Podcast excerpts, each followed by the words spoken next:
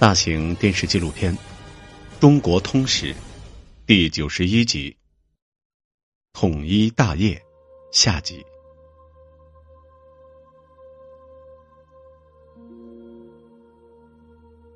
在瑞典国家图书馆，有一幅出自噶尔丹策灵之手的地图。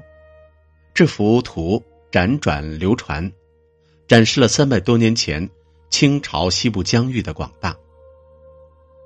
公元一七三五年，雍正帝去世，其子弘历继位，年号乾隆。公元一七五一年，乾隆皇帝开始了他的第一次南巡。这是一次历时一百多天的长途旅行。此次旅行，乾隆帝拜谒了明太祖陵，还登了泰山。乾隆帝。放眼天下，可谓国泰民安。他心境安逸，他发出谕旨，提倡百姓开垦荒地，以增加粮食产量。六十年后，全国土地大约增加四五千万亩，人口增加过亿。然而，在康乾盛世的太平里，也隐藏着危机，就是西部遥远的新疆。西藏时时出现分裂的现象，这也是清朝入关以来一直在致力于解决的难题。二十五岁登基，在位六十年的乾隆帝，回顾他的平生，认为做了两件大事，一件是用兵新疆，一件是六次南巡。公元一七四五年。乾隆执政第十年，久与清廷为敌，雍正帝一直没有剿灭的噶尔丹策凌病逝，达瓦齐成为准噶尔部首领。一七五四年，策妄阿拉布坦的外孙阿穆尔萨纳被达瓦齐击败后，率兵投降了清朝。十一月，乾隆帝从北京乘马。疾驰三日，冒着严寒赶到避暑山庄，接见阿穆尔萨纳一行。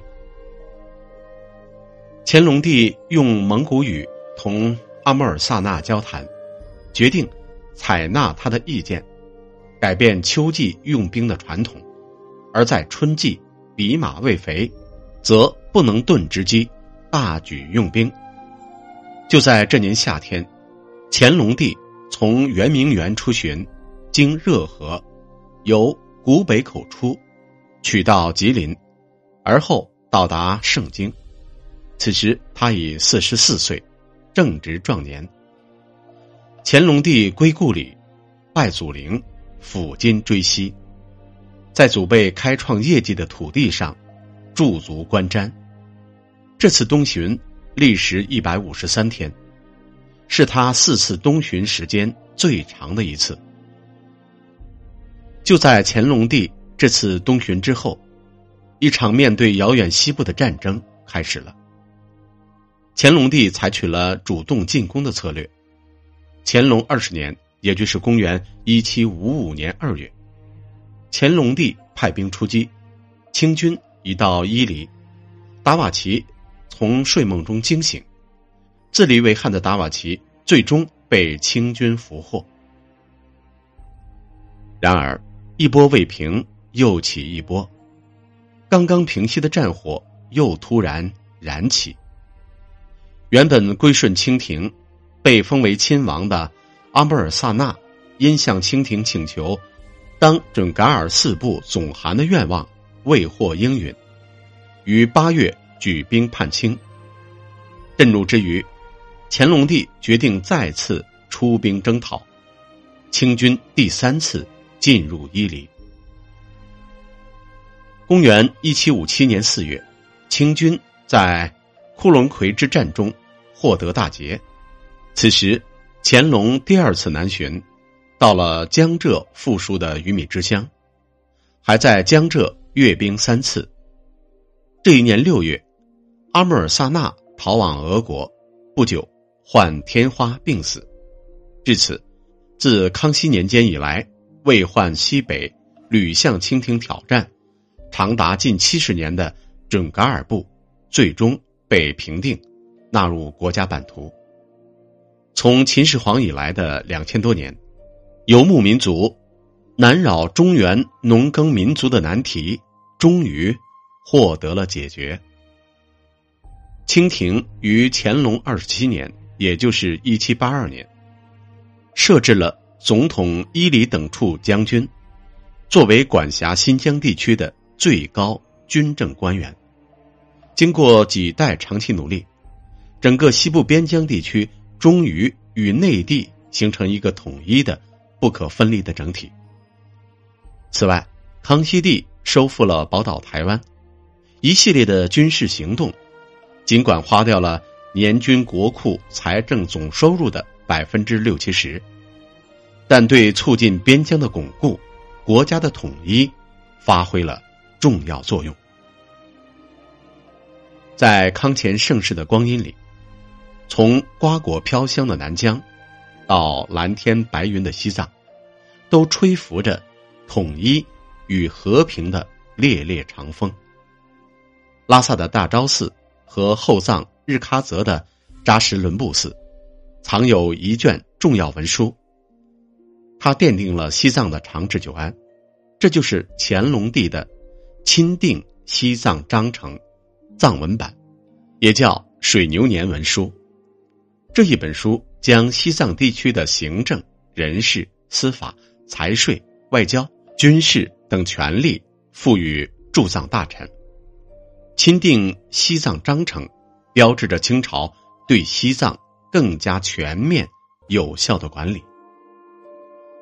在驻藏大臣的监督下，灵童转世，用金本八平撤迁决定，这一制度解决了确立西藏宗教领袖的历史难题，也是乾隆帝的一个创造。直到今天，西藏仍然按照这一制度。来选定班禅。公元一千七百七十八年，乾隆帝庆祝自己的七十大寿，邀请六世班禅进京。第二年六月，六世班禅率随行人员两千余人，从西藏扎什伦布寺启程赴京。在北京，六世班禅不幸染上天花，病重时。乾隆亲自画了一百幅梅图，祈祷六世班禅早日康复。可是，贵为皇帝的乾隆也回天无力。为了纪念六世班禅，乾隆特命在他生前住过的皇寺西侧，建立一座清净化成塔，俗称西皇寺，以致纪念。乾隆帝天资聪颖。擅长书法、绘画和诗文。乾隆在位六十年，仅记载他的言行的《清高宗实录》就达一千五百卷。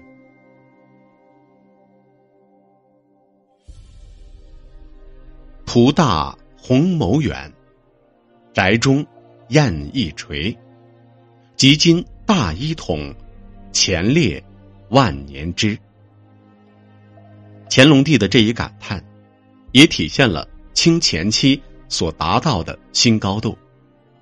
至清代，中国最终形成了一个疆域空前辽阔、又高度统一的多民族国家。中华民族也成为几十个民族同呼吸、共命运的共同体。这是康熙帝时代开始测绘完成的清朝全图。乾隆帝两次派人到新疆补充测量、完善地图。清朝疆域，西起巴尔喀什湖，以东以南和帕米尔高原，东到大海，北抵外兴安岭至鄂霍次克海，南至南沙群岛，陆地面积达。一千三百多万平方公里，一个幅员辽阔、人口众多、多民族的统一国家，岿然屹立在世界的东方。